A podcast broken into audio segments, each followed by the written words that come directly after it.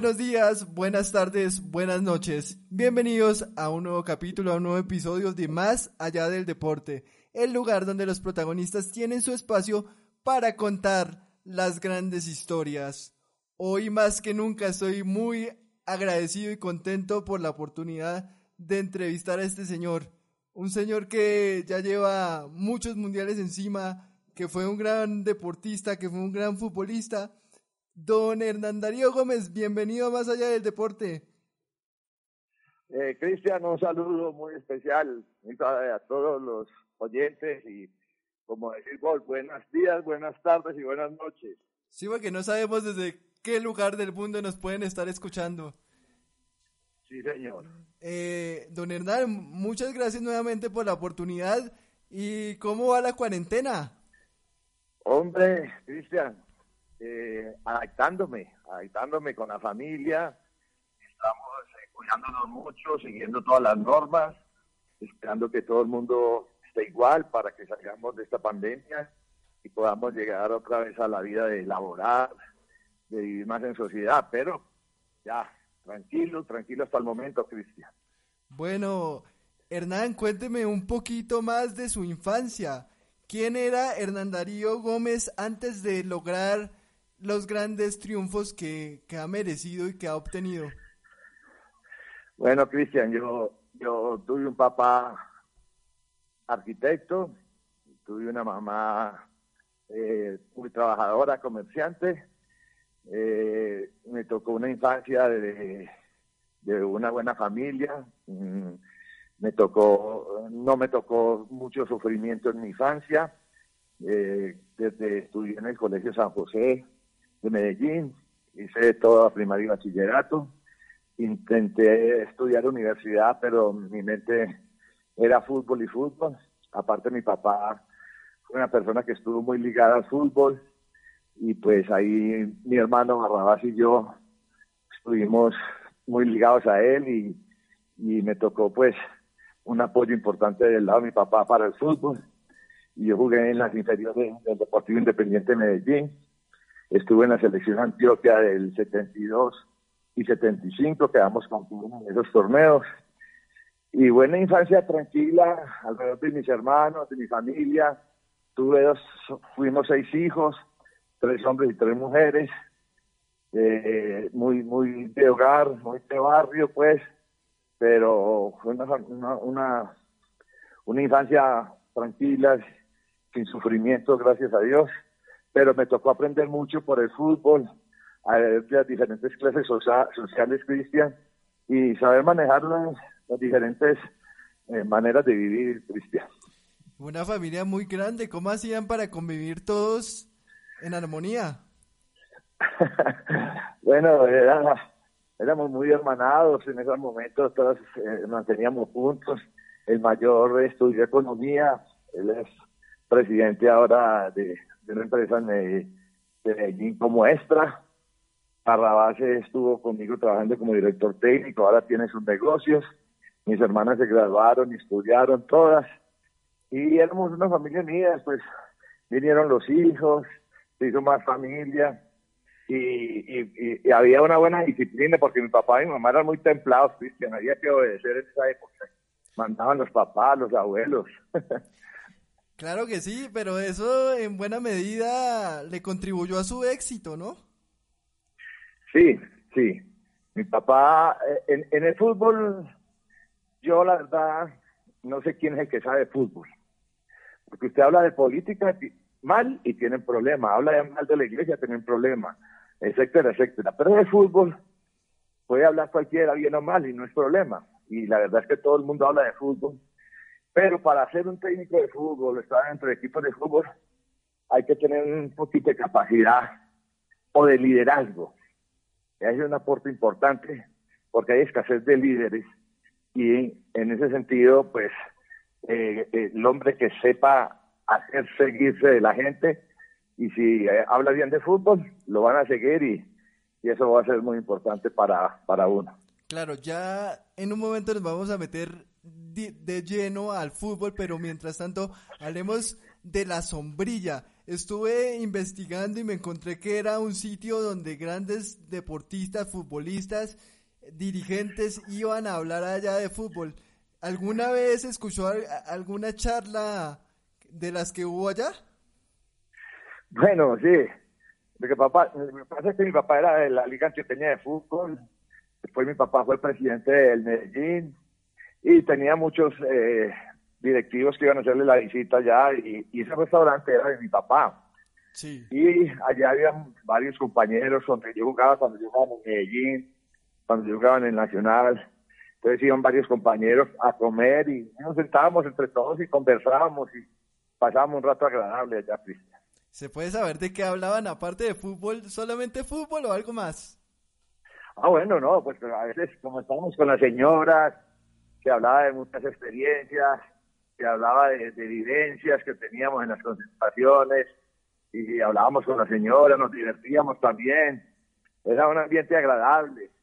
Y cuando estábamos solos y hablábamos de fútbol, hablábamos de los partidos, hablábamos de los técnicos, hablábamos de los compañeros, cómo se podía mejorar, cómo se podía vivir de una manera más agradable. Pero también era un lugar muy bonito donde podíamos llevar la familia y, y tener temas familiares, ¿no?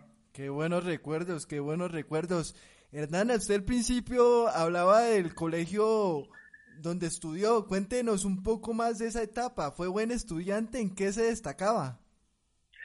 Yo fui buen estudiante hasta primaria, hasta que se me metió el fútbol de todo. Del todo yo era en clase muy distraído, pero se ve que tenía inteligencia porque me gustaba mucho el álgebra. En tercer bachillerato, álgebra, matemáticas, lo que era de deducir, no lo que era de memoria. Entonces, no, no, no fui buen estudiante, me tocó repetir años, porque yo era los que me volaba de clase para ir a ver al Medellín, para ir a ver entrenar al Nacional, que entrenaban en la Marte 1 y Marte 2. Nosotros teníamos una casa en Zapaizo por los lados del estadio. Entonces, eso para nosotros era muy, muy agradable y yo a veces no iba para el colegio y me iba para el entrenamiento y después tenía que recibir castigo de mi papá y mi mamá porque se daban cuenta que no iba al colegio y así fue mi vida. ¿Y qué años repitió? Primero bachillerato y tercero bachillerato. Pues esos años son difíciles, yo también sufrí un poco en eso. Y muy mano, muy mano dura sus padres. Sí, mi papá fue estudiante y mi mamá también estudiaron, entonces ellos seguramente querían que todos sus hijos estudiaran. En mi casa, pues el mayor es economista, las demás mujeres estudiaron preescolar, una estudió eh, arte y, cine, y, los únicos que no estudiamos fuimos Barrabás y yo, que éramos dedicados al fútbol 100%. Bueno, y eh, pues bueno, eso dio resultado porque eh, nos dieron muchos triunfos, alegrías, tanto Barrabás como usted. Pero cuéntenos un poco más de ese acercamiento a la selección Antioquia. ¿Cómo se da su paso por la selección Antioquia? Bueno, yo jugaba en, con el equipo de la Universidad Pontificia Bolivariana y ahí tenía técnicos Altucho Ortiz, Guillermo López. Yo también estuve jugando cuando era pelado. Yo jugué el, el pony fútbol que antes se decía el baby fútbol, y quedamos de terceros y representando al Colegio San José. Ahí conocí a Martito Osorio.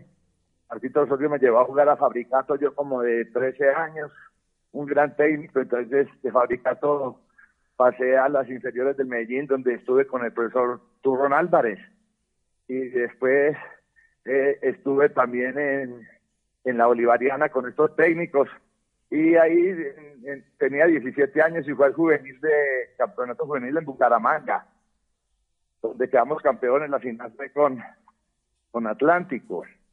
Y en esa época eh, el técnico era Tucho Ortiz, era un técnico que yo pues prácticamente ha sido toda mi vida en el fútbol, el Tucho ha sido un hombre para mí muy importante. Claro. Y de ese torneo Bucaramanga eh, estuve en, las categorías de Pilsen Unión, en un equipo que teníamos también, que lo diría Guillermo López Valencia, y de ahí estuve en el pasé al Deportivo Independiente de Medellín. En el Medellín estuve desde el año 75 al 80. y estuve en el torneo del 75, torneo con la selección Antioquia Mayores en Bogotá, que la final la jugamos con Valle y la ganamos 3-0, yo hice dos goles. Fue un torneo muy lindo. Y, y ahí ya seguí en el fútbol profesional. ¿En qué posición jugaba? Yo jugaba de 10 y alternaba con el puntero izquierdo. En, en, la selección de Antioquia del 75 alternaba con Hernán Darío Herrera. Uy. Él a veces 10, yo por el lado izquierdo. O a veces yo, yo, yo, yo 10 y el, bueno, así cambiamos de posiciones. Yo por lo general empecé jugando de 9 cuando era peladito, porque definía bien, era muy técnico, tenía, era gambeteador, era hábil. Y después fue pasando el tiempo y como no tuve mucha estatura, entonces me fui tirando de 10 y en el fútbol profesional me fueron tirando a jugar por los costados. Para los que no tuvimos la posibilidad de verlo jugar, el bolillo, ¿a quién se parecía técnicamente hablando como jugador? Eh, por ahí era, ¿a quién te puedo decir ahora de ahora? Yo era hábil y rápido y podría ser un jugador como de la época de Alexis, Fajardo, más o menos así. Uy, no me diga, eh, no me quiero adelantar, pero eh, ese golazo que mete el bendito en el título de Nacional en 1991 cuando usted es el técnico, más adelante hablábamos de eso, pero si usted era de esa calidad técnica, era un jugador saso. Era un buen jugador, tenía buena técnica, era talentoso, lo que pasa es que era muy vago para entrenar y muy miedoso cuando me daban patadas. bueno, y luego llega usted a, al Atlético Nacional. Eh, ¿Cómo, ¿Cómo se dio su paso al Verde Antioquia? Bueno, eso fue un, traspaso porque pasó Luis Jerónimo López al Medellín y yo pasé al Nacional, cambio que hizo Osvaldo Juan día Y el Nacional ya era un equipo con, con triunfos, con títulos más seguidos, con, con otra disciplina, otra manera de trabajar, con procesos. Y llegué al Nacional y estuve en el año 80. Allá en el 81 quedamos campeones. fue un año donde me tocó jugar varios partidos porque fue época de eliminatorias y jugaba Cueto, La Rosa, Sarmiento, Herrera, Pelugo y todos ellos iban para, para la para la eliminatoria y quedaban puestos para jugar nosotros y en esa época tildaban el equipo como el quinto de su día. Y nos fue bastante bien, terminamos el torneo clasificado de primero y ya se jugaron las finales en el 81 y quedamos campeones en el 81. Ahí estuve en el Nacional hasta el 85 que me lesioné.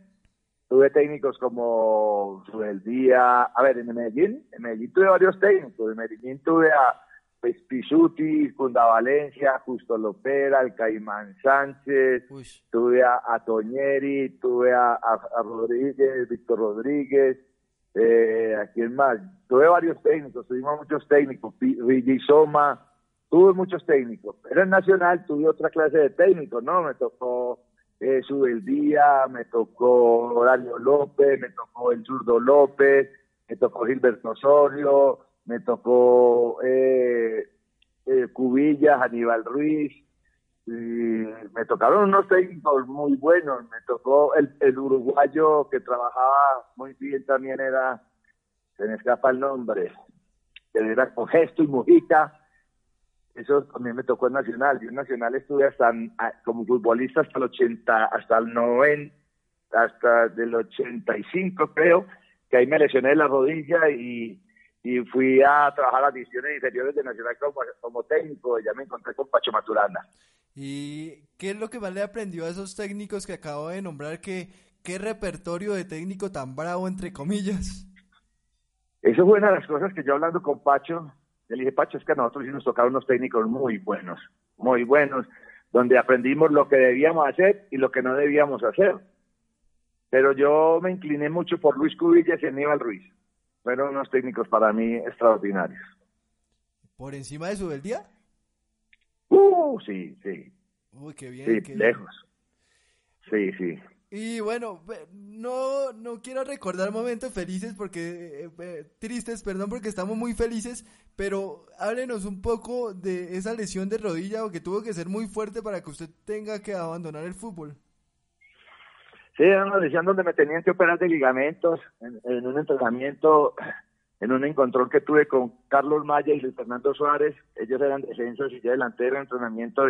caí y me cayeron los dos encima y tuve, entonces ahí tuve un esguince de rodilla. Donde, eh, no esguince, no, donde se me, se me jodieron los ligamentos y bueno, de todas maneras yo ya estaba con esa inclusive Cubillas, Maño, y, y, había técnico, el mismo Gilberto Osorio, me decían que yo iba a ser técnico, y, inclusive que muchos entrenamientos a veces yo les ayudaba en los entrenamientos a, hacer trabajos, y yo ya estaba como con ese deseo de, dedicarme a las inferiores, y bueno, ya me encontré con Pacho, para mí fue un bonito paso, ¿no? Siempre tuvo como ese don de, de enseñar, de, de encontrarse más allá de la faceta del jugador, ¿cierto? Siempre sí, inclusive yo me sentaba mucho con directivos, con amigos de fútbol en Antioquia y hablábamos de fútbol y, yo muy, muy, muy, tendido, muy dirigido a hablar de táctica, hablar de sociedades, hablar de fútbol. Siempre fui un hombre que me gustaba el fútbol con orden, entonces se me veía, se me veía, yo hablaba con propiedad, inclusive los compañeros les hablaba, y sí, siempre tuve liderazgo en, mi colegio, en todas partes donde estuve, fui una persona que, que, me siguió mucho la gente.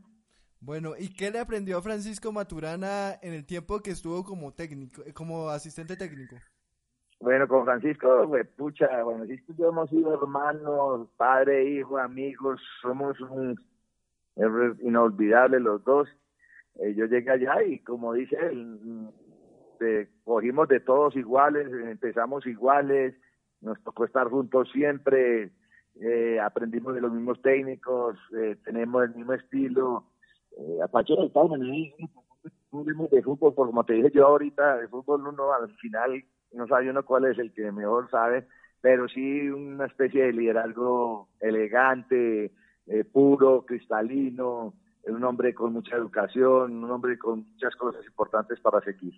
Usted fue un complemento importantísimo para Francisco Maturana. Pues él no me dejó ser complemento. ¿No? Él me dejó ser mano a mano, me dejó ser el amigo, él nunca a nadie pone como asistente. Lo mismo hago yo. Venga, que somos amigos, vamos a trabajar juntos. para él no era ni técnico ni asistente. Eh, éramos todo lo que pudiéramos ayudar los dos y así, y así nos creamos, ¿no? Y así hemos sido siempre amigos y a ver quién es el que va a aportar y si usted tiene una mejor idea, háganla y llegamos a unas buenas conclusiones.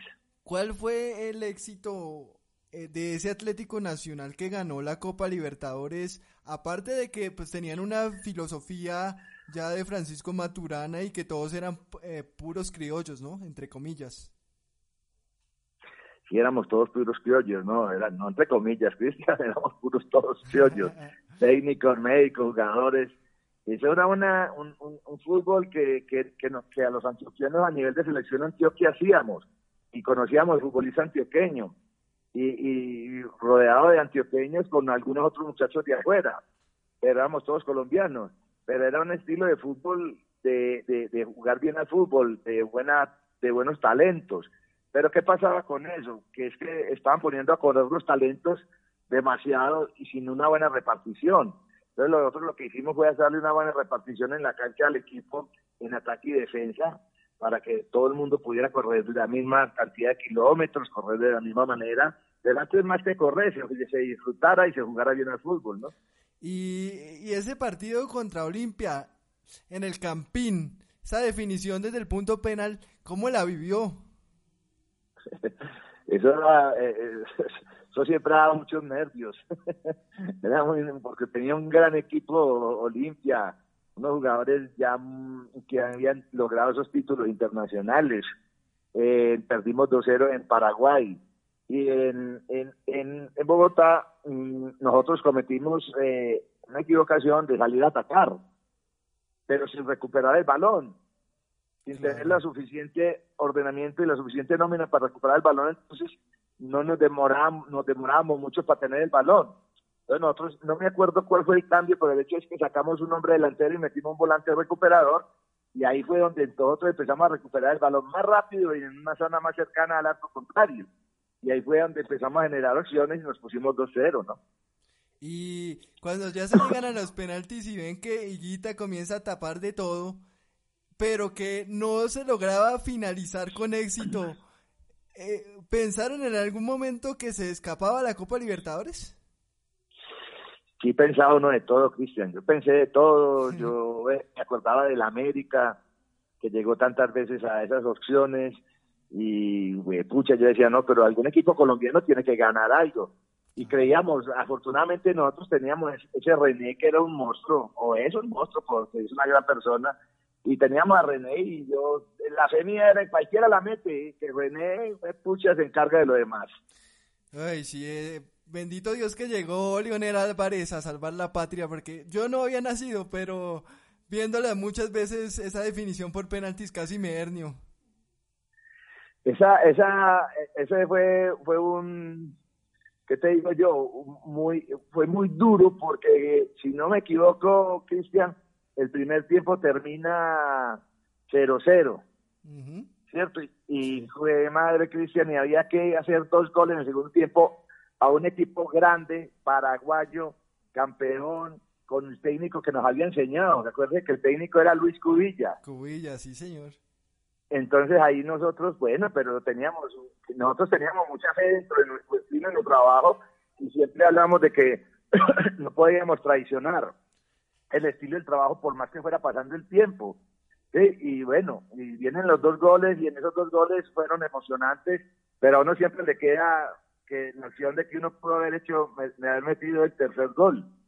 Claro. ¿Sí me entiende? Sí. porque el, a los penaltis era una duda, una duda muy grande, a pesar de que teníamos ahí Grita. Ay, Cristian, es que aquí están pasando los, pasando los nietos. claro. Pues por aquí sentados están pasando los nietos. Toca saludarlos. Qué bonito eso. Cristian. Qué bonito eso. Eh, aquí yo vea como me gritan, vea como, vea como me gritan. ¿Cómo me llamo yo? ¿Cómo me llamo? lo Cristian. No, no, no, espectacular, espectacular. Oye, ¿y ustedes les gusta? Lo, sacan a pasear por aquí. Ah, no, eso es lo mejor. Eh, disfrutar los momentos en familia es lo, lo único que queda, lo único que uno se lleva. En esta pandemia me han cogido más cariño porque ya me ven todos los días y, y como estoy con los hijos y los nietos, entonces se hace un, encierro donde uno sí va a disfrutar más de toda la gente, la verdad que sí, Cristian. Claro, claro, es que eh, todo lo que trae una, una pandemia, entre comillas, no es todo malo, también hay cosas buenas. Lo que pasa es que uno en el, en el afán del día a día dice que todo lo que está pasando es muy malo, pero hay aspectos muy positivos como esto. Claro, claro. Eso es verdad. Las cosas, eh, la vida tiene cosas buenas y malas, entonces en eso estamos, empezando a unirnos para salir todos de este problema. Don Hernán, eh, pero a ustedes les gustaban los retos grandes. Eh, llevar a Colombia a Italia 90 era un desafío muy grande porque desde Chile 62, y, si no me equivoco, la selección no clasificaba a, un, a unas justas tan importantes. Sí, hombre, eh, eso nos fuimos ganando paso a paso. Empezamos con Nacional, demostrando un estilo, una idea, porque en Colombia se jugaba mucho al hombre a hombre, de la época de Vilar y del día. Y el futbolista colombiano no siente mucho eso, porque el, el, el 10, el número 10, Alejandro Brand, tenía que perseguir al 6, que era Pedro Sarmiento, por ejemplo, hablando de un partido millonario nacional.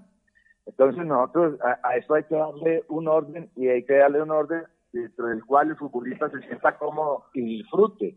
Entonces nos fuimos poniendo por Nacional, fuimos dando ese orden, ese estilo. Después lo volvimos a hacer con una selección Colombia, un preolímpico en Bolivia. Se jugamos muy bien a fútbol, que le ganamos a Argentina muy bien ganado, que fue declarado el mejor equipo del torneo. Y ahí el presidente León Londoño nos fue entregando la selección Colombia para la Copa América de Argentina. Llegamos a un tercer, Ahí quedamos de terceros, también fuimos declarados como un gran equipo con los mejores jugadores, Arnoldo quedó goleador. Y de ahí ya nos entregaron la eliminatoria al Mundial de Italia, ¿no? Y bueno, nosotros ya teníamos un proceso, un trabajo, le habíamos dado una información al equipo, teníamos una base grande, hicimos una eliminatoria donde llegamos al repechaje, que hacía tiempo no había pasado esto, y el repechaje fue muy apretado con un equipo de Israel, donde el primer partido ganamos 1-0 con gol de Palomo, un pase lindo de, Alfonso Fajardo, creo, y después allá llegamos a Israel y, y con nuestro orden táctico eh, nos teníamos una valla muy seria, muy segura, muy ordenada y sacamos el 0-0 emocionante como nunca. Eso es inolvidable, Cristian. Muy claro, me imagino. Y ustedes también la tenían muy brava, como yo me pongo en la, en la mente de Francisco Maturana y Hernán El Borillo Gómez, y yo digo, qué tarea tan brava era seleccionar los jugadores que iban a Italia 90, porque en una entrevista reciente le escuché al maestro Maturana decir que eh, Usurriaga no cabía en el equipo a pesar de que era un gran delantero, ¿no? Sí, sí, era duro. Y siempre pasa así, Cristian, ¿no? Siempre pasa así y, a mí me ha estado en cinco mundiales y me ha tocado lo mismo, ¿no? Uno nombra 22 jugadores y se le quedan como seis o siete y quizás más. Jugadores que quizás puedan haber rendido más que los que uno lleva. Pero son los momentos y, hay que tomar una decisión y a veces no, son, no solo se toman decisiones individuales, sino quién le hace más bien al colectivo, ¿me entendés? Y eso era en esa época que trabajamos mucho que éramos muy colectivos. Eh, bueno, me voy a ya a, pasar ya al 19 de junio de 1990. ¿Qué recuerda aparte de ese gran resultado? Eh, de Argentina. No, no, no, no, no. Eh, Alemania. Ah, mira, Cristian, ese partido la noche anterior nos cerramos en una habitación y lo estudiamos y lo trabajamos. Y yo estoy convencido, creo que es verdad, Andrés Escobar estuvo ahí con nosotros en la habitación.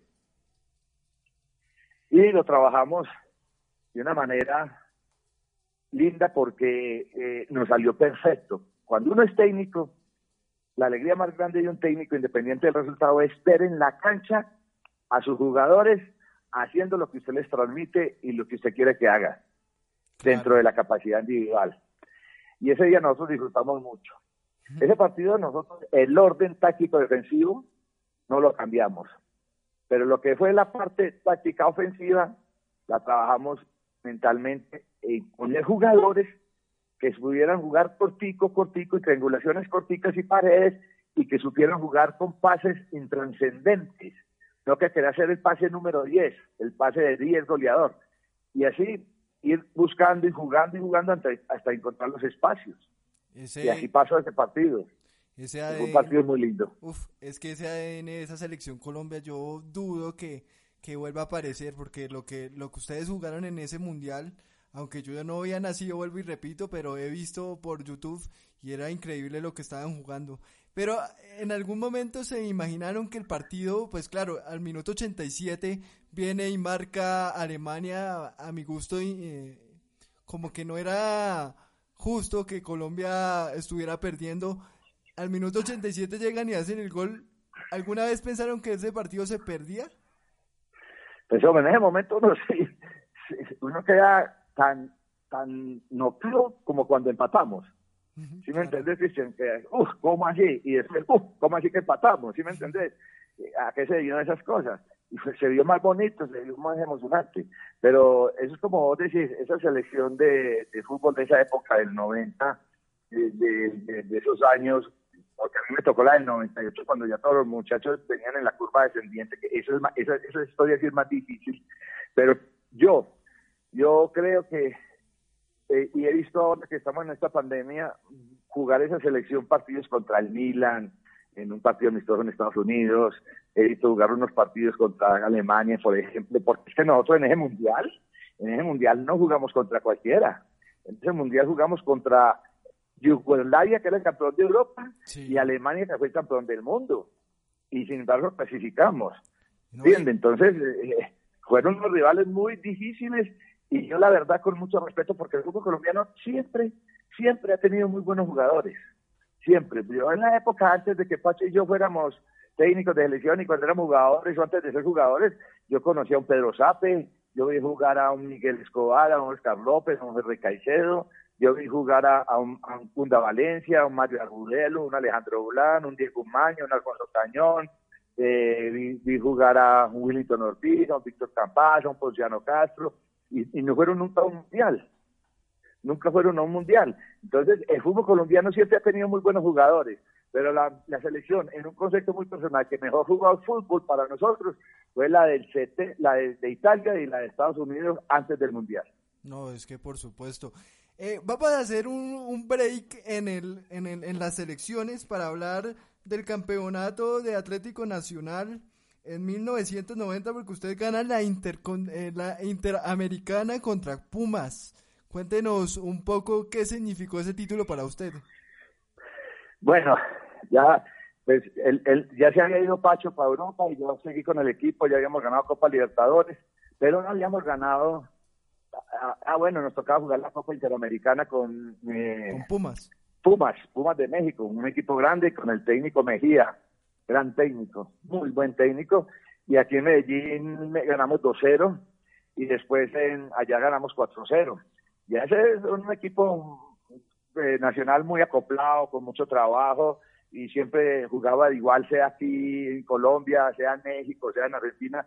Era un equipo con mucha capacidad, mucha capacidad, y ese fue otro triunfo internacional que conseguía Atlético Nacional eh, a nivel pues, de Colombia, que no había todavía ningún equipo con triunfos internacionales, ¿no? Claro, pero yo sí tengo un interrogante y es cómo ustedes desde su faceta de técnico les inyectaba ese jugar tú a tú, porque Pumas, como usted bien lo decía, era un equipo grande y Nacional salió a destrozarlo. Sí, sí, no, ya, ya, ya tenía bagaje, tenía bagaje porque era, ese equipo era una base de una selección Colombia, era base de un campeonato de Copa Libertadores, entonces ya era un equipo bien formado, Cristian era un equipo con mucha personalidad, carácter, y tenía un estilo, y le creía mucho el estilo y nunca lo traicionó, y siempre superó a los contrarios. Claro, y los, los sometió, los sometió siempre. Por supuesto. Y en 1991 llegaba la quinta estrella. En un partido muy difícil porque Nacional lo arranca perdiendo con gol del Pipa de Ávila. ¿Cómo, ¿Cómo reaccionaron así de esa forma? Porque se veía un partido muy complicado y más aún perdiendo y con la hinchada de Nacional alentando a todo dar. Ese era un partido histórico porque la otra vez en el 81 también fue así, ¿no? América Nacional, que dirigía el doctor Ochoa, y en el 91 América Nacional, que dirigía el doctor Ochoa, con jugadores grandiosos, con nóminas espectaculares. Pero nosotros también teníamos unos jugadores grandiosos, un equipo muy, muy trabajado, muy, muy, muy táctico, muy ordenado, con muy buena técnica. Y ahí es donde el bolillo se, se condecora campeón y es el primer técnico de Colombia que es campeón con puros criollos es el primer título de un equipo con puros criollos. Y bueno, ese lo disfrutamos como nunca porque ya estábamos que cada uno iba saliendo jugadores y dijimos, ¿cómo así que los puros criollos no vamos a quedar campeones del fútbol colombiano? Quedamos campeones de la Copa eh, Libertadores y necesitamos el título de campeón de Colombia con puros criollos. Y eso lo celebramos, mejor dicho, hasta el otro día parrandeando, Cristian. No me quiero imaginar. Claro, qué emoción, qué emoción, qué maravilla, porque igual lo que usted decía era como ponerle el broche de oro soñado, porque ya Libertadores, Interamericana, hombre, faltaba lo local faltaba la local que es muy grande para el, torneo colombiano, sí, sí, fue muy bonito, muy bonito. Me imagino. Yo creo que eh, es un concepto muy personal, pero ese es el mejor equipo que ha tenido Nacional en muchos años. Con Agustín Astilla y Aristizábal que le dieron otra cosa importante eh, en, la parte ofensiva. Tenía Chonto, tenía Casiani, tenía Andrés, tenía León Villa, Diego Osorio, Barrabás, tenía Chicho, Acarepa, eh, Chicho Serna, Fajardo, Alexis, eh, Aristizábal, Faustino, Juan Galeano, Treyer, Rubén Darío Era un equipo, mejor dicho, excelente. Para mí ese es el equipo mejor, mejor que yo he visto y que ha tenido Atlético Nacional. Como el que, como aquí que me le va a salir un poquito, Cristian, para mí ese equipo con el campeón, con el campeón que tuvo, el título que tuvo América, con Diego Umaña, que jugaba, que ganaron en Cali el título, que perdieron primero con, con, Gamero allá en Boyacá, pero el otro torneo lo ganó Umaña, donde jugaba Minía, donde jugaba Adrián Ramos, yo no me acuerdo bien, Minía, ustedes saben más que yo, tenemos Minía, Adrián Ramos, donde jugaba Arango, ese era un equipazo, ese era otro equipo que yo digo, esos dos equipos para mí es un gusto muy personal, es los dos mejores equipos que yo he visto en Colombia. Ese equipo jugaba muy bien, sí, creo que fue 2008 contra Chico, como usted bien lo mencionaba. Y bueno, otro momento feliz que ustedes nos regalaron a los colombianos, eh, 5 de septiembre de 1993. Monumental a reventar. Eh, pues eh, digamos que hasta el mismo Diego Armando Maradona no creía en Colombia y ustedes hicieron la hazaña. Hombre, sí, ese fue, ese sí, ese sí es un partido increíble, es un partido lindo eh, es un equipo con más experiencia que Argentina. Colombia tenía un mundial eliminatorio, Argentina tenía algunos, pero no tenía la experiencia que teníamos nosotros. Yo me acuerdo que cuando salimos a la cancha, Barrabás llega y se me arrima después a Pachema y no, yo les di la cara, están como cagados. y después el mismo Barrabás en, una jugada iba a expulsar el jugador argentino y llegó Barrabás y dijo, no, no vas a expulsar ninguna para que no vayan a decir que le ganamos con 10 la seguridad y la confianza que teníamos y la capacidad que teníamos para, para ese partido. Es un partido donde no tuvimos tanta elaboración, donde por momentos la figura fue Oscar Córdoba, pero nosotros mm, teníamos una fuerza muy grande en la parte ofensiva que era una precisión, una salida clara, como siempre lo tuvo el fútbol colombiano con nuestras manos, salir jugando de atrás con triangulaciones muy clarita, un talento increíble como el de Carlos Valderrama, donde sabía aprovechar los espacios largos que nos dieron los argentinos y nosotros con Freddy, Agustino y el Tren Valencia matamos, matamos. Y ellos, pues hombre, les tocaba venir y darnos ese espacio y nosotros esperamos y nos lo dieron. Y ahí fue donde nosotros sacamos eso. Faltando 10 minutos, Cristian, yo me fui para el camerino, más preocupado que un berraco, Cristian. Y cuando llegó Pacho y me dijo, ¿por qué te entraste? ¿No celebraste? ¿Qué? Nos llevó el puta. ¿Por qué? Ahora nos van a pedir que somos los campeones del mundo y le vamos a decir que le vamos a ganar a todo el mundo y nosotros todavía no tenemos historia. Y así fue. Y así fue. Nos dieron ese ese remoquete de ser los mejores del mundo, que le íbamos a ganar a Alemania, que íbamos a ganar que no sé qué, que íbamos a pagar por encima. Y como nos decía Rico Sachi, ¿con qué historia? Todavía no tenemos historia para ir a ganar un mundial.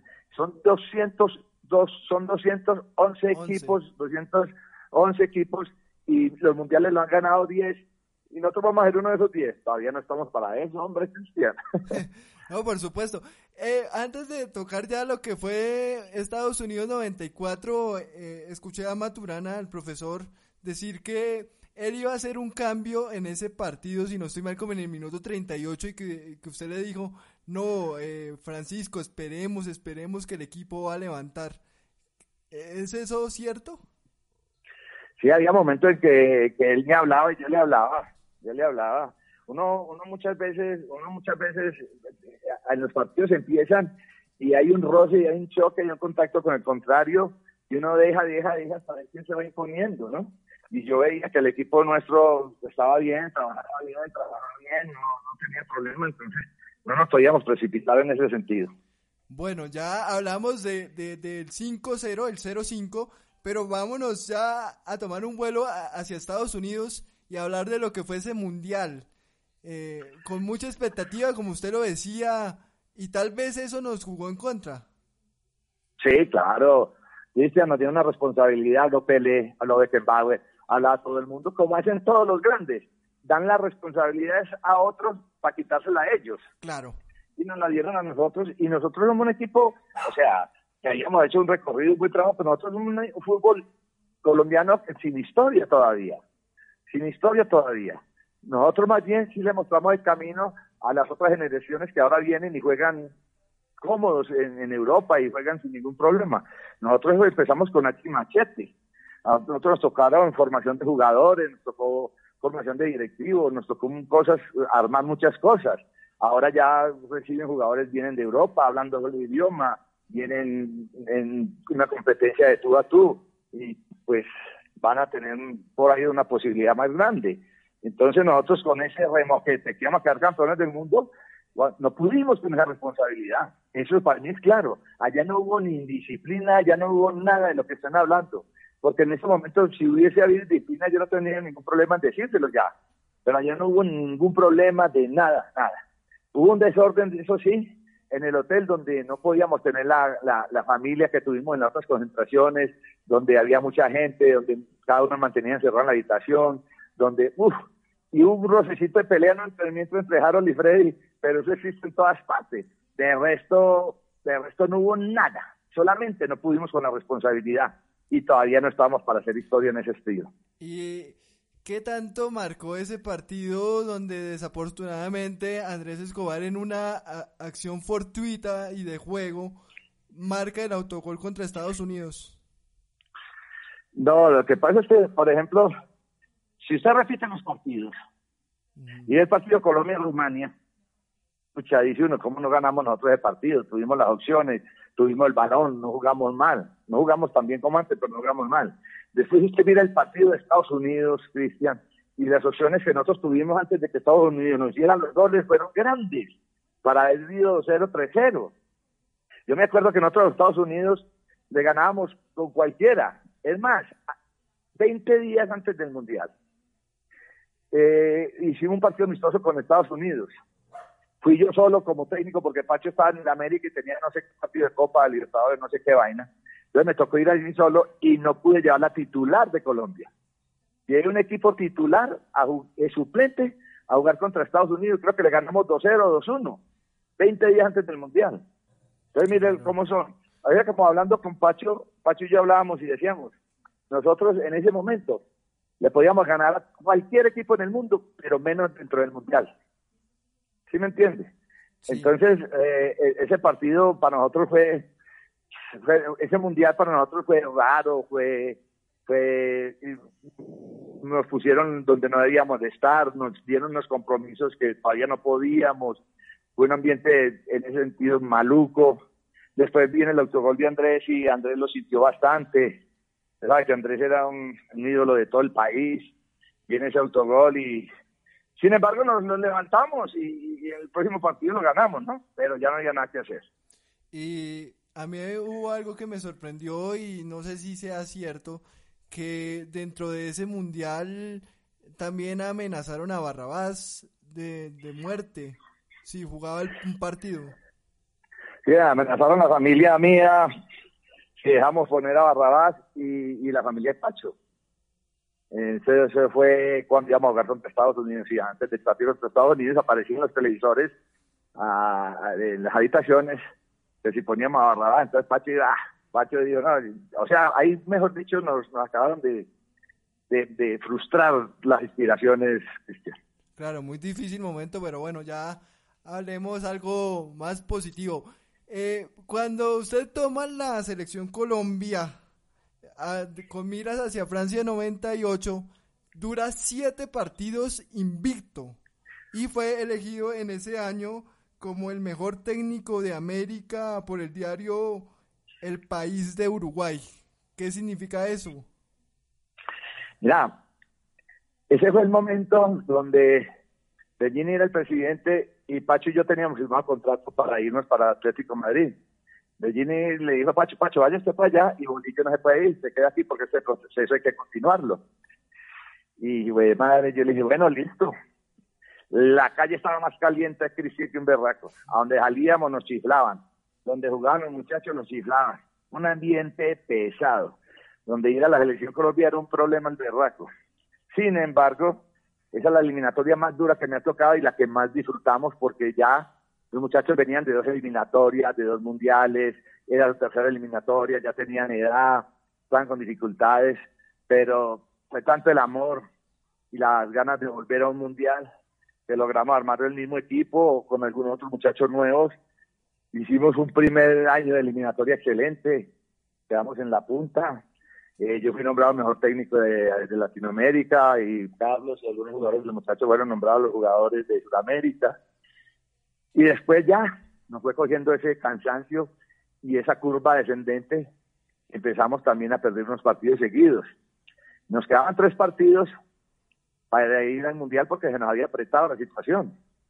Y nos ganarle a Bolivia, le ganamos a Bolivia 3-0 y le ganamos a, a Venezuela 1-0 y ahí clasificamos. Nadie celebró, de, de la gente, nadie celebró, como si hubiera sido muy fácil, como si nadie celebró. Y después fuimos a Argentina en el último partido de clasificado y íbamos ganando 1-0. Y quedamos 1-1. Eh, gol de Carlos. Y quedamos, creo que en el segundo puesto, si no me equivoco. Sí, creo que segundo o tercero, pero los números fueron muy buenos. De hecho, creo que perdieron nomás cinco partidos. Sí, fue una, fue, fue, fue una, una clasificación muy linda y fue la que más disfruté porque fue la más difícil, donde teníamos todos cierta, cierta parte negativa por lo que había sucedido, la muerte de Andrés, la respuesta del país, donde no había credibilidad, donde no había apoyo, donde había un montón de cosas que era en contra y superamos todo eso. O sea, eso fue, eso es demostrar, demostrar que los colombianos se caen, pero son capaces de levantarse y volver a triunfar. Por eso yo valoro tanto esa clasificación a ese mundial y digo que es la mejor, la mejor de todas las que yo obtuve, porque nosotros hubo mucho apoyo, mucha alegría y un buen nivel. Aquí no hubo apoyo, no había alegría y el nivel no era tan grande como antes, ¿no? Y yo no, yo, yo realmente no entiendo ese, ese pedazo que usted dice que no había apoyo si venían de dos clasificaciones seguidas y más encima no se clasificaba desde Chile 90, 62 eh, y ustedes lograron la clasificación. Y prueba de eso es que demoramos hasta el 2014 para volver a sentir que era un mundial. Entonces, Claro, claro. Es verdad, y, los mundiales los mundiales también nos tocaron, eh, fíjese usted, fíjese usted, yo le digo una cosa, Cristian. ¿Quién es campeón en Europa? Los europeos y Brasil. Mire que ahora en Rusia todos los equipos de Sudamérica se devolvieron, todos los devolvieron, a todos, Argentina, Brasil, Colombia, todos, muy normalitos todos en, Rusia, todos. Y mire que aquí en el Mundial de Brasil, a todos los europeos los devolvieron, se vino Italia, se vino España, los devolvieron. El único que quedó fue Alemania. Entonces, en, en Sudamérica siempre gana Alemania. ¿Sí? En, en, en, en, Europa siempre gana Alemania. y en Sudamérica ha ganado Uruguay, ha ganado Brasil y ha ganado Argentina. Sí, pero nunca un europeo. Nada más en, Brasil que ganó Alemania porque hicieron su casa y vivieron como en su casa. Pero mire que hasta Costa Rica, que, que, es un buen fútbol, que es un gran equipo, llegó a una buena posición. ¿Y qué pasa cuando nosotros vamos a Europa? Nos devuelve. A nosotros nunca nos tocó jugar en, nos tocó jugar en, en Italia y en Rusia y nosotros somos visitantes de Europa, pero si somos locales en Sudamérica. Colombia hizo un buen trabajo, una buena presentación aquí en Brasil. Hizo una buena presentación, un, un, quinto puesto muy honroso, jugó bien al fútbol. Aquí, pero en, en, Sudamérica todavía en, Europa no hemos demostrado lo que podemos demostrar si es que tenemos, ¿no? Por supuesto. Y ese Mundial del 98 tampoco es que Colombia hubiera jugado tan mal. Yo creo que faltó un poco de, de suerte, de eficacia, si así se puede llamar. Yo te voy, por eso te doy la explicación. Estábamos en Francia y nos tocó jugar contra un europeo, Rumanía. Y lo metimos en un arco en el segundo tiempo, perdimos apretado 1-0. Le ganamos, no sé a cuál fue, a Qatar o no sé a quién fue que le ganamos por allá. A Túnez, creo. A Túnez. Le ganamos 1-0. Y perdimos en Europa con Inglaterra. Con un golazo de Beckham, ¿se acuerda? Beckham, sí. Por o sea, que no hicimos el ridículo por YouTube. Yo estaba pequeñito, pero sí me acuerdo por YouTube. O sea que no, no hicimos ningún ridículo, sino que son resultados normales en Europa.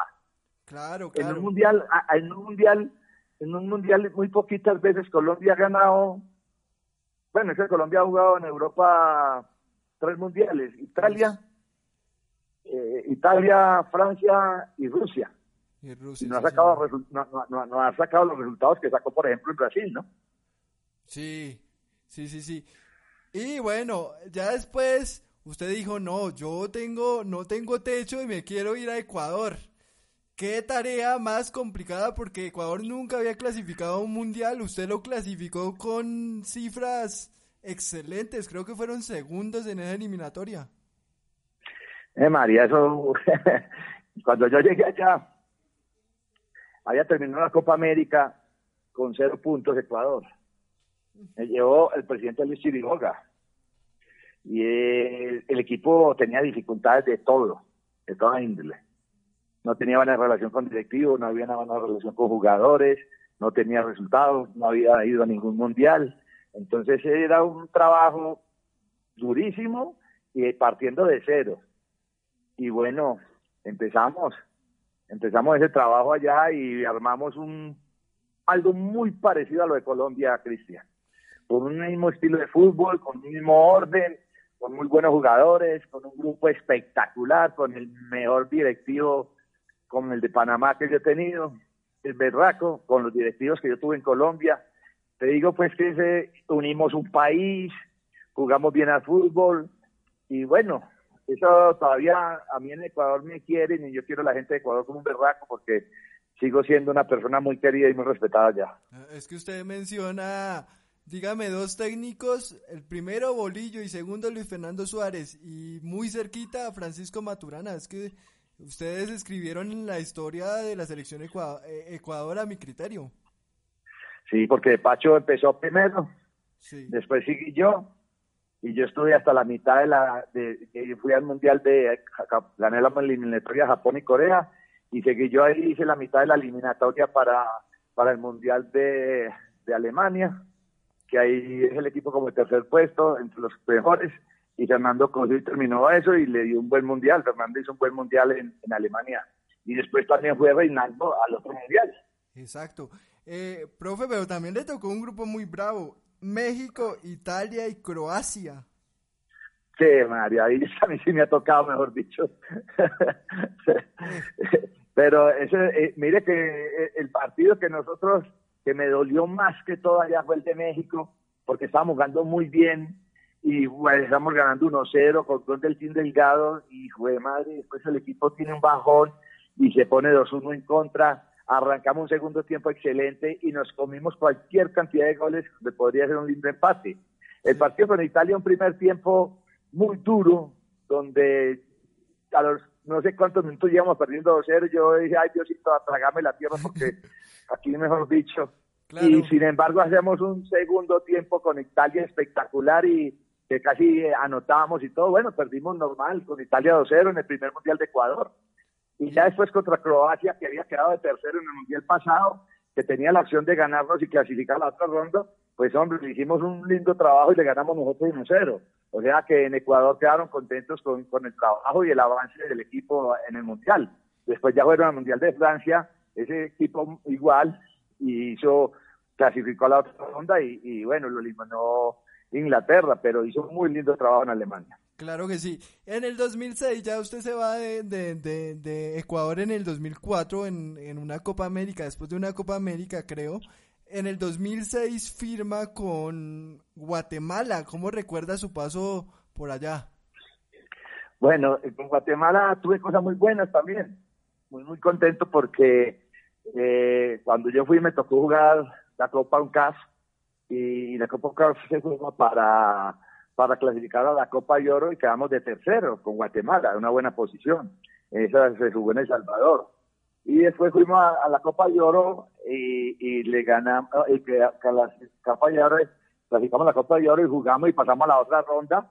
O sea, hicimos una buena labor en ese sentido. Guatemala todavía no tenía nombre ni todavía no ha podido alcanzar grandes historias. Pero sí tuvimos algo muy importante que que hacía como treinta y pico de años no se le ganaba a México y nosotros en Estados Unidos le ganamos a México como 3-1, 3-2. Entonces, eh, después tuvimos un partido por allá que yo le dije al presidente, no lo haga, que estamos haciendo un buen trabajo, no lo haga, porque de pronto tenemos dificultades, miren, y, sí, me se emocionó mucho porque el equipo estaba jugando bien y, llamó a Argentina para jugar en enero, donde todos en Europa están en su nivel y nosotros en vacaciones nos metieron seis.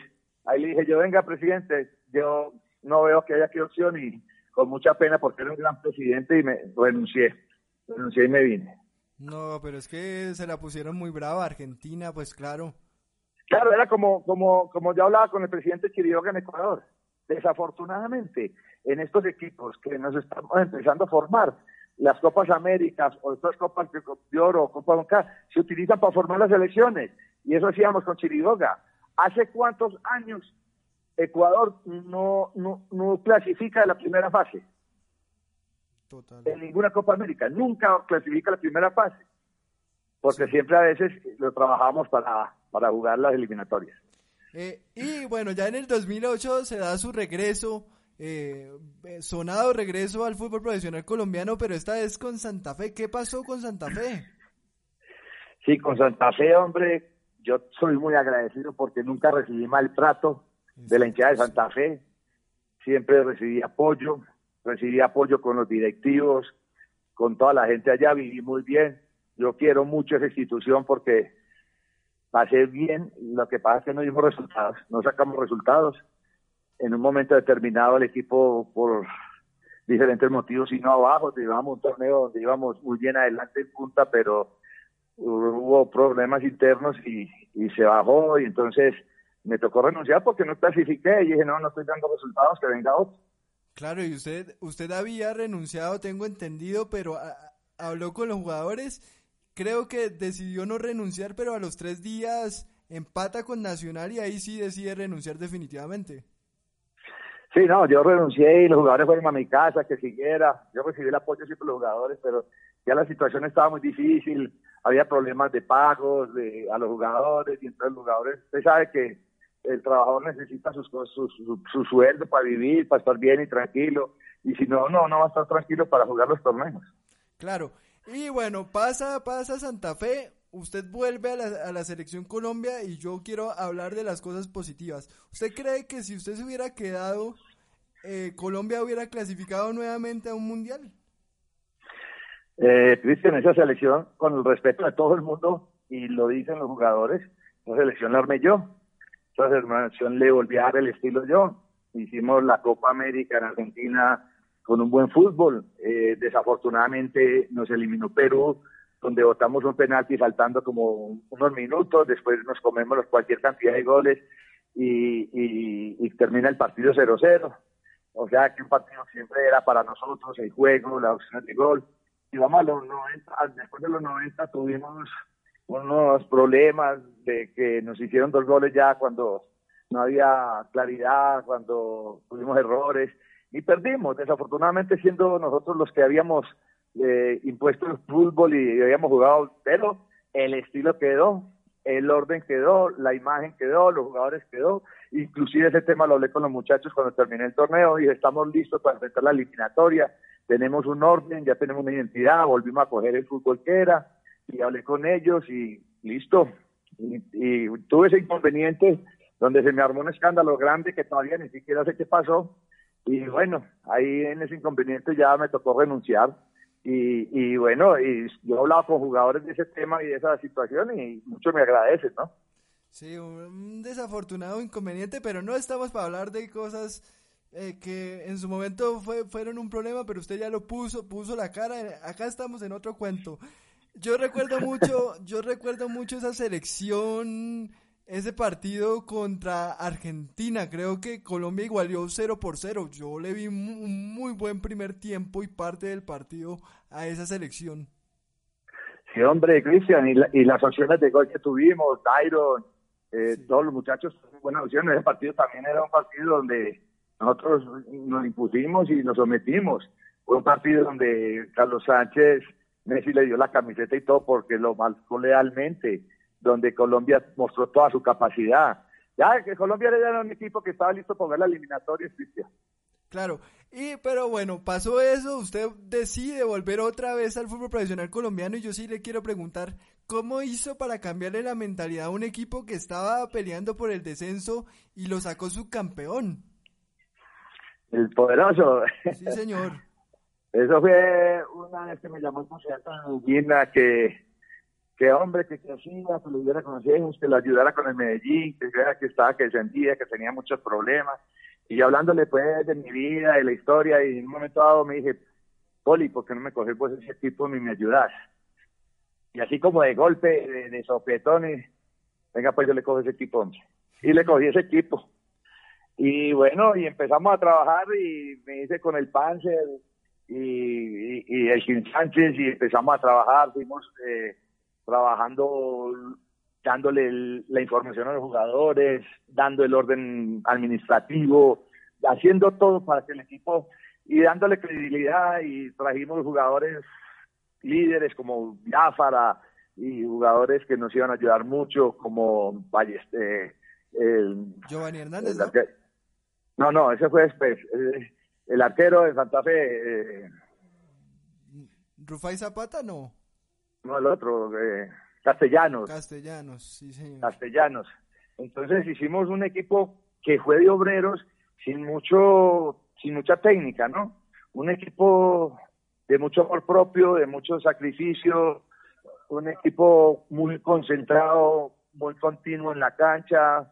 Entonces nosotros nos fuimos creyendo, fuimos formando la familia, fuimos sacando resultados.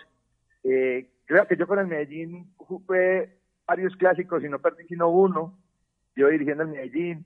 Entonces fue dando confianza a los clásicos, la hinchada me fue queriendo, fue queriendo los jugadores y, y vea un equipo que nadie creía, que no tenía esas, que, que, no tenía las figuras, que no tenía las figuras que las figuras que, que, tenían los demás equipos y fuimos a jugar una final con Millonarios, un equipo que, que había cabalgado todo el año con un gran técnico como Hernán, Hernán, Hernán Torres, sí. grandes jugadores y, y jugamos una linda final en Bogotá una linda final en Bogotá que pudo haber sido para cualquiera de los dos.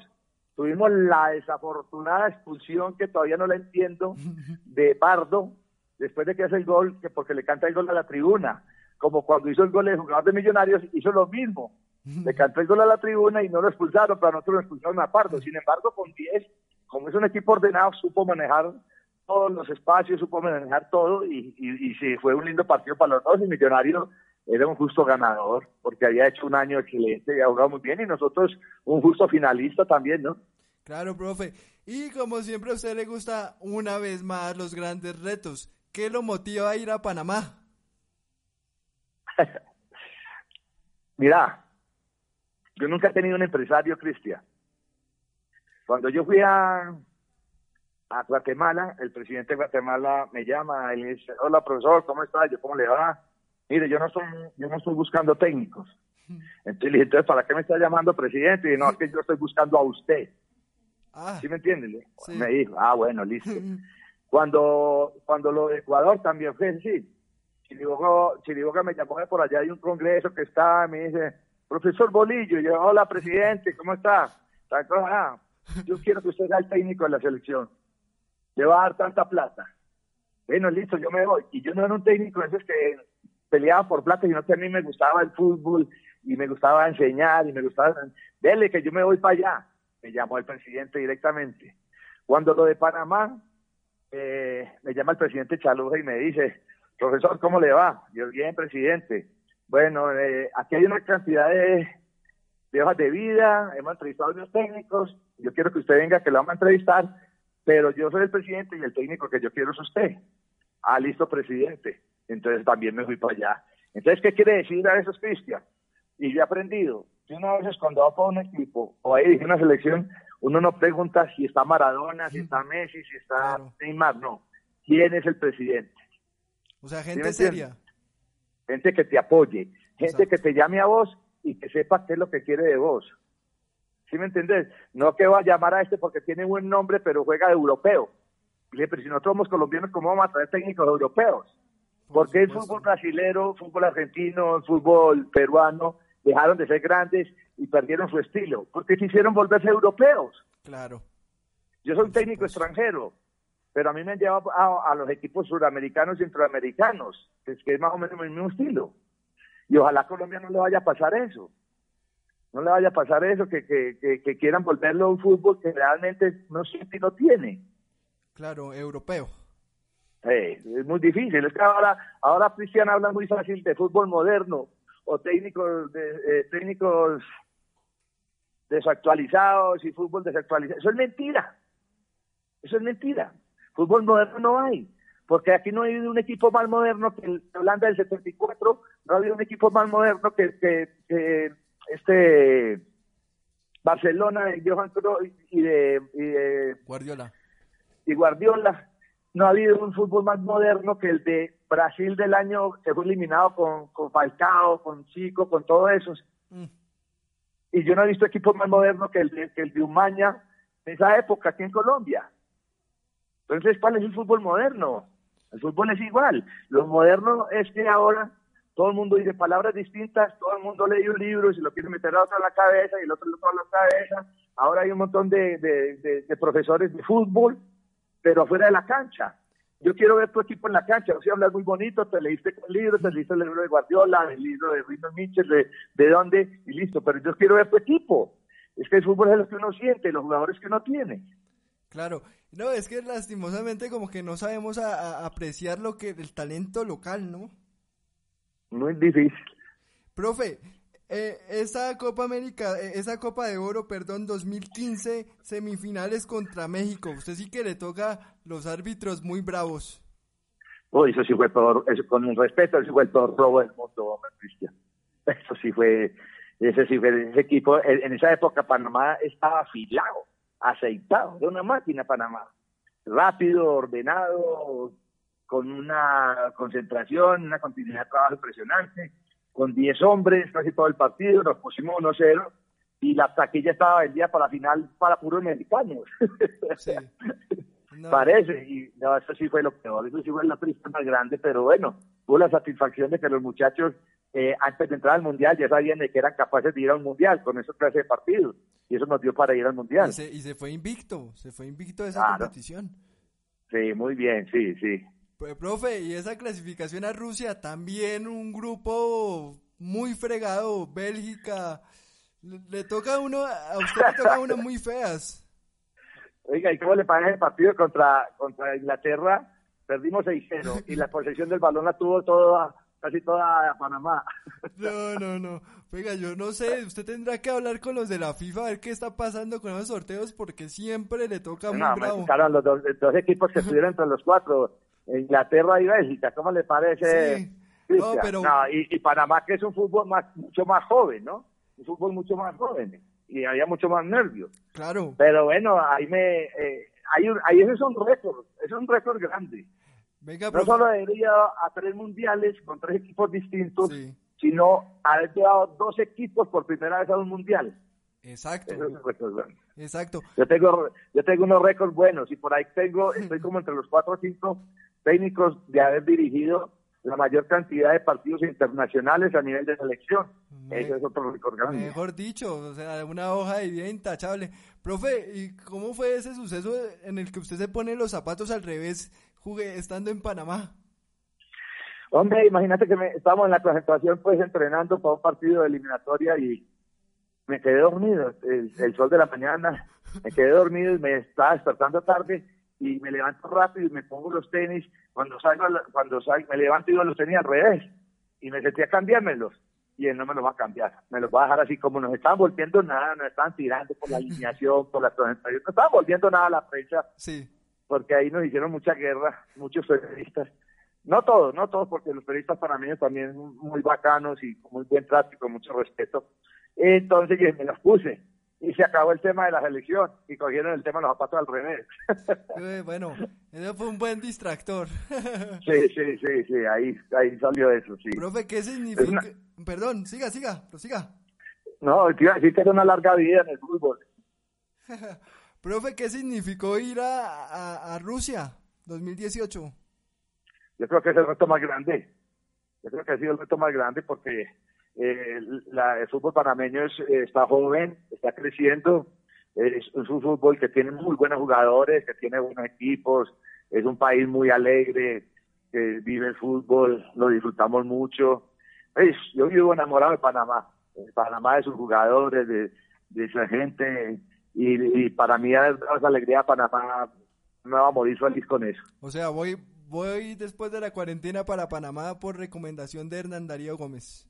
Vaya, vaya, que hasta me dan ganas de vivir allá. Ah, mejor dicho, no, pero mejor quédese en Colombia para que disfrute un poco más. Oiga, profe, eh, ¿qué pasó en Ecuador? Porque usted llegaba con mucha, mucha expectativa, había cierto hermetismo en la, en la prensa, yo notaba que la prensa, no sé, la cogía contra usted en cada momento, ¿qué pasó? Sí, no, no, eh, llegué en un momento no oportuno, ¿no? Sí, sí, por supuesto. Eh, había una, una división grande, eh, llegué con dificultades de directivos, eh, fuimos a una copa en Brasil, la Copa América en Brasil, donde el equipo no estaba preparado, estábamos empezando a formar, a escoger jugadores, dentro de eso estaba la Copa América, Y, y no, eh, no hubo un buen entendimiento después y llegamos a una decisión con el presidente de la federación de que yo me hice un lado y que llegara otra persona porque no estaba el ambiente, no estaba el ambiente bueno. Claro, pero ¿Ecuador sí estaba para ser campeón de la Copa América? No, no, y todos sabían, los directivos y la gente. Estábamos escogiendo, estábamos armando el grupo, ¿no? Y antemano se decía. Eh, yo dije allá unas palabras que, para los ecuatorianos parece que no es buena, y dije, en toda la vida hay que aprender. Y parece que hay gente que se lo sabe todo, entonces esa palabra la cogieron que como hay que aprender.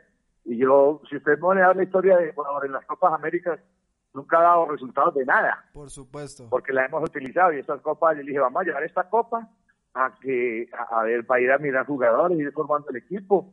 Es un, nos tocó un grupo, nos tocó un grupo Chile, Uruguay, Ecuador y, Japón que venía a jugar una final. Otro grupo bravo. Sí. Y me toca debutar con, con Uruguay. Y, y fuera de eso me expulsan un jugador como a los 15 minutos. Entonces imagínate, Cristian. Entonces, entonces mm, para ellos dicen que, que, yo no sé, que había que, no sé qué querían. El equipo jugaba ratos bien y ratos no jugaba bien, pero era que estaba en formación.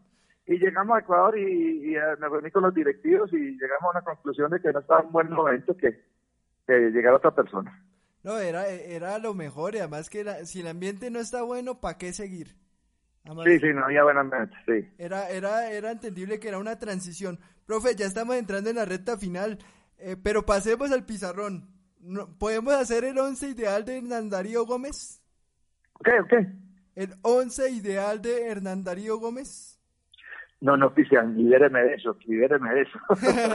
bueno, está bien. Es como decimos, es como decimos, es como decimos Pachumate Naturanillo, aquí habla Bolivia Maturana, sacan la cabeza y se la cortan. no, por supuesto, entendible. Entonces, eh, llegamos al momento que más me gusta del programa, el momento donde podemos conocer un poco más de la faceta humana del entrevistado y sobre todo de este gran personaje que tiene un gran sentido del humor como Hernán Darío Gómez. Profe, momento más difícil de su vida, ¿cuál fue?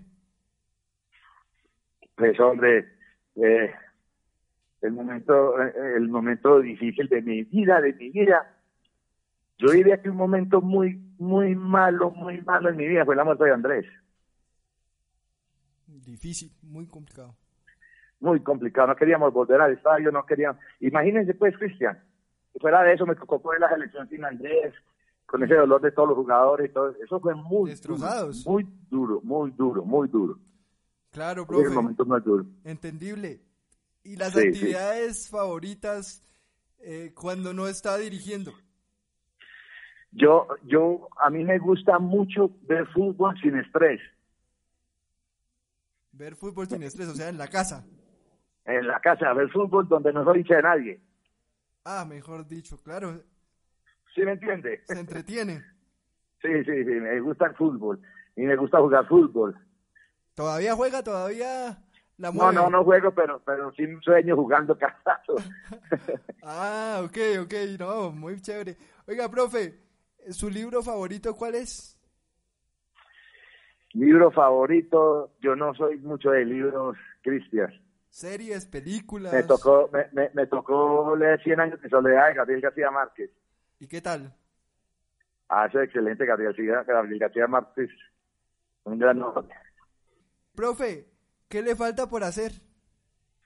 Uf, como decía mi papá antes de dos días, ah, dos días antes de morir, yo no me puedo morir porque todavía tengo muchas cosas por hacer, Cristian. Pero como cuáles? ¿Con cuáles? Con el fútbol. Yo quiero siempre estar en el fútbol y dando ejemplo y enseñando. En el fútbol. Bueno, hubo un rumor, y no sé si sea cierto, y usted me lo, me lo confirma o me lo niega, que usted estuvo a punto o estuvo entre los candidatos para llegar a San Lorenzo en febrero. Yo creo que sí, yo creo que sí, eh, porque porque me, me, llamó muchos equipos de muchas partes y vos sabes que ahora los empresarios están regados y, sí, por ahí me llamaron para San Lorenzo, por ahí me llamaron para, para otros de Chile, así, sí, sí, ha habido opciones, sí. ¿En dónde le gustaría dirigir? En Panamá. En Panamá. Bueno, bueno, los segundos ciclos a veces son buenos. Profe, ¿su canción favorita? No, yo tengo muchas. ¿Pero cuál? Yo soy salsómano, yo, soy salsómano, por ejemplo. O sea, Nietzsche. Guayacán. Sí, soy salsómano. Sí, todo eso, Nietzsche, Guayacán, la Sonora Ponceña, eh, combo de la, el Gran Combo de Puerto Rico. ¿Y Azota Baldosa? así. ¿Ah? ¿Azota Baldosa? Mm, Ah, soy muy malo para bailar. Sí. Pero para llevar el ritmo con el anillo en la mesa, sí. Y para y para cantar, porque ah, yo me acuerdo que lo vi una vez bailando el pirulino, si no estoy mal. Ah, Eso fue en Ecuador, sí, eso fue en Ecuador. Profe, eh, comida favorita, Típica. La típica colombiana. ¿no? Sí, Uy, con un buen chicharrón. sí, sí. Frijoles con arroz y chicharrón. Mejor dicho, o sea, yo, Cristian Camacho, formaré un equipo. Voy a invitar al bolillo a comer eh, eh, eh, bandeja paisa para que cerremos ese negocio rápido. bueno. Profe, ¿qué lo pone de mal humor? Eh, soy primario, yo exploto, pero me bajo ahí mismo. ¿Sí? La injusticia. La injusticia, no, por supuesto. ¿Qué, lo, puede- qué le genera felicidad? La alegría de la gente. ¿Cómo se describiría Hernán Darío, el bolillo Gómez, en una sola palabra? Simple. Simple. Nombre simple. Qué definición tan certera y simple. Profe, ¿se imaginó que su carrera iba a llegar tan lejos? No, no. Ni, ni creí que iba a ser técnico. Mejor dicho, Todavía, me explico, todavía no me explico a dónde he llegado. Todo lo que me ha dado Dios, todo lo que me ha dado Dios en la vida. claro que sí, usted acaba de mencionar algo muy importante, Dios, sin él no hay nada. Profe, eh, eh, los planes a futuro, ya me comentó un poco que quiere seguir dirigiendo, pero mientras todo eso pasa, ¿qué, qué quiere hacer? ¿Charlas? Eh, ¿qué? Sí, yo, yo, yo, yo no, yo no, yo, yo no soy mucho de, de, de oír hablar que viene de que tal técnico va a hablar de, no sé qué, con nombres en inglés, que viene a hablar de táctica, que yo más bien me reúno con, con técnicos, amigos y hablamos de fútbol entre nosotros. Eh, cambiamos ideas porque ahora, ahora están enredando mucho y se están enredando mucho con los términos y con tratando de impresionar con muchas charlas que a la hora la verdad uno no las ve en el campo de juego, ¿no? Claro que sí. Profe, uy, esas tertulias de ustedes deben ser muy bacanas. Yo me, me apuntaría. Cualquier día, cualquier día venga por aquí, que aquí nos reunimos Sarmiento, Maturana, yo nos reunimos, Panzer, nos reunimos, nos reunimos para acá, Cristian. Tengo, tengo una visita pendiente con el profesor Maturana también, entonces ahí Bueno. podemos cuadrar para, para vernos. Bueno, listo, Cristian. Profe, de verdad le quiero agradecer su tiempo porque sé que, que no es muy, que no ha hablado hace mucho tiempo en los medios y me está brindando un espacio que espero que lo haya disfrutado. El objetivo era, era disfrutarlo, era hablar un poco y de verdad que estoy muy agradecido y estoy muy contento de la entrevista que se logró. Un abrazo, pues, Cristian. Profe, muchas gracias. Bueno, fue bien. Hernán Darío, el Bolillo Gómez, casi que en exclusiva para más allá del deporte, porque, porque lleva casi un año sin hablar con la prensa y me dio la oportunidad de entrevistarlo. Un rato muy agradable, yo espero que los oyentes también puedan disfrutar de todo lo que pudimos charlar de esta tertulia. Recuerden que hay que lavarse las manos, hay que seguir las indicaciones del gobierno porque estamos cerca de lograrlo, a vencer al coronavirus y sobre todo pues que Dios los bendiga. En la consola está Andrés Camacho y quien les habla Cristian Javier Camacho. Hasta una próxima oportunidad y que Dios los bendiga.